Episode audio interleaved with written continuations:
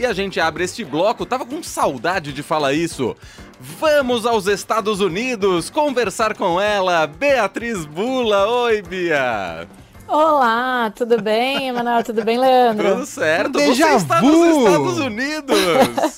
Foi mais rápido do que vocês pensavam, né? Fala a verdade. Super. A Bia veio pra cá, falou: Meu Deus, esse país não dá. Fugiu. pra mim chega. É isso, né, Bia? não, tô brincando. Para um lugar também que tá super organizado, né? Também não tem pouco problema, tem pouco problema aqui também, né? A Bia está em Los Angeles para acompanhar a Cúpula das Américas. O presidente Jair Bolsonaro embarca hoje, né, para a cúpula. Não sei se ele já foi, mas enfim, queria falar, eu queria te ouvir um pouco, Bia, sobre as, a expectativa para o encontro. Eu sei que tem até protestos contra o Bolsonaro aí nas ruas de Los Angeles, não é?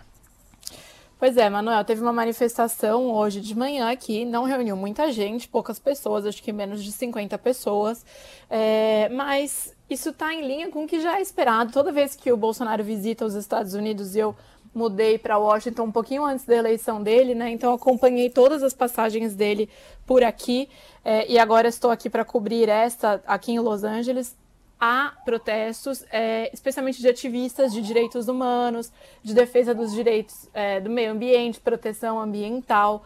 É, o Bolsonaro é visto aqui no exterior como uma figura tóxica é, e muito lembrado é, pelos posicionamentos dele com relação a direitos de minoria, as mulheres, negros, é, enfim. Então, há sempre resistência à passagem dele por aqui. Essas ONGs, organizações sempre organizam essa, esses protestos.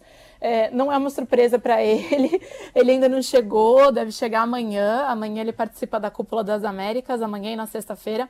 E é amanhã também que ele se encontra com o Biden pela primeira vez. Os dois vão se encontrar. Um encontro aí que só está acontecendo por conta de situações, circunstâncias muito específicas dos dois lados, e especialmente do lado americano, que precisava atrair é, países de peso, de expressão para essa cúpula. O Brasil, certamente, um deles, e então fez essa sinalização para que o Brasil estivesse presente aqui em Los Angeles e, portanto, é, a Casa Branca ofereceu essa reunião com o Biden, que vinha evitando Bolsonaro desde que ele foi eleito.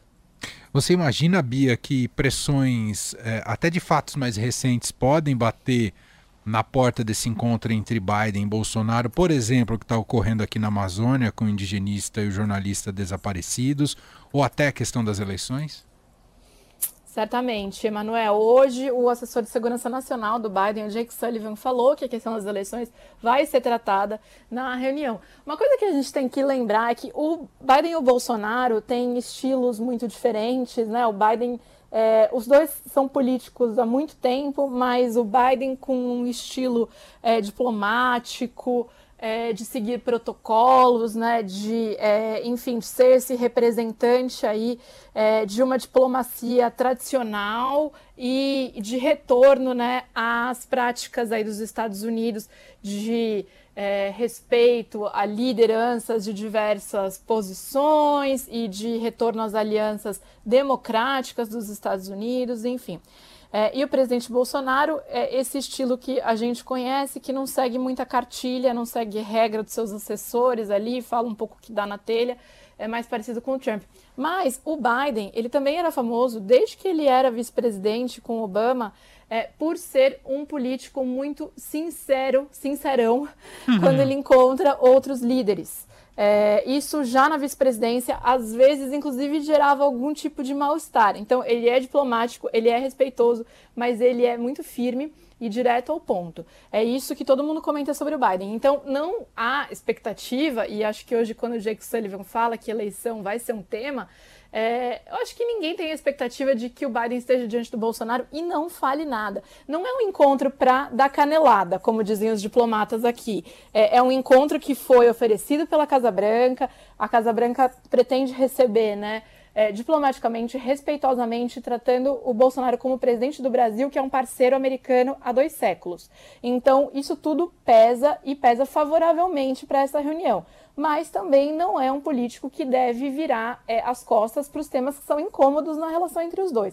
E certamente a questão da eleição está na pauta, porque é, o Bolsonaro é, ele vem fazendo é, ameaças ao processo eleitoral muito parecidas com as que o Trump fez e que nos Estados Unidos colocaram em xeque a legitimidade da eleição do Biden entre uma parte do eleitorado que até hoje acredita que ele é, não foi eleito legitimamente. Tem um terço quase da população que acredita nisso, é muita coisa. Então é uma questão muito cara para o Biden. A gente não sabe como que isso vai aparecer, claro, nessa conversa, mas a expectativa é que apareça sim.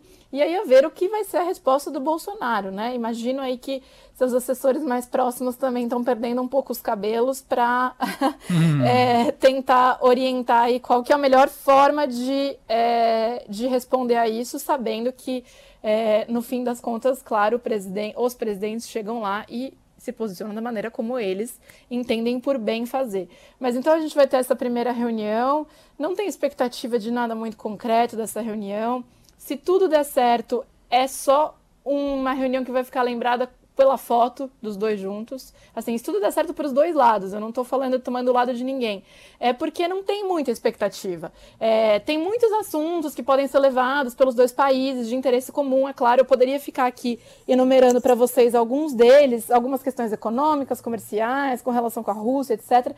Mas a verdade mesmo é que o que vai sair dali não é uma agenda bilateral como é, as que costumam acontecer, que os países vão trabalhando por meses em torno daquele encontro para sair com alguma coisa concreta, para que seja apresentada uma proposta, um acordo, algo, é, como, por exemplo, quando o Bolsonaro visitou o Trump em 2019. Teve uma série de lançamentos ali naquele dia, por exemplo, foi assinado oficialmente o acordo para o uso da base de Alcântara, né, importantíssimo, décadas negociado entre os dois países, finalmente saiu.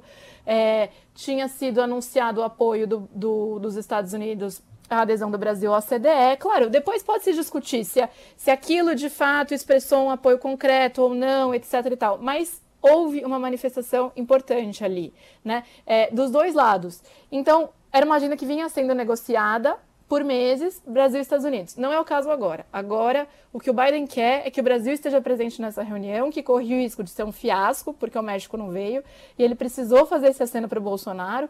E o que o Bolsonaro quer é ir, chegar aqui, ser recebido pelo Biden, mostrar que tem esse prestígio, que fala também com um presidente, ainda que não seja um presidente próximo, afinado com os interesses políticos dele, e voltar para casa. Então, uhum. assim, aliás, voltar para Orlando, né? Que é para onde ele vai depois de Los Angeles. Então, não tem muito segredo aí em torno dessa reunião, não. Agora vamos ver como é que vai ser a cara dos dois na foto. Muito bem. Só para fechar, Obia, e, e, e de fato o presidente mexicano não vai, né? Não, o Lopes Obrador não. O México está presente aqui com o chanceler deles, né, o Marcelo Ebrard, é, mas o México não está presente. É. E é importantíssimo parceiro ali americano, né? Nem, nem preciso dizer também da questão da imigração. Um, a Beatriz Bula seguirá né, esses próximos dias acompanhando tudo sobre a Cúpula das Américas. E claro, a gente, na medida do possível, ela atualiza as informações aqui na Rádio Dourada e sempre lá no estadão.com.br. Bom trabalho. Ah, vou fechar aqui a sua participação, Bia, já que a gente retomou você nos Estados Unidos. Ela não é daí de Los Angeles, ela é de outro lado, lá de Manhattan, que você conhece tão bem. Mas é uma cantora americana das mais importantes das últimas oh. gerações e pianista de mão cheia. Estou falando de Alicia Keys. Vou hum. tocar ela aqui fazendo, homenageando um, um grande nome da história da música americana, talvez Quem? o Nat King Cole. O nome oh. da música é Nat King Cole. Então não teria jeito melhor de uh, abordar os Estados Unidos pela via cultural depois de sua participação, tá bom, Bia? Um beijo para você e bom trabalho. Obrigada, bom trabalho um para vocês também.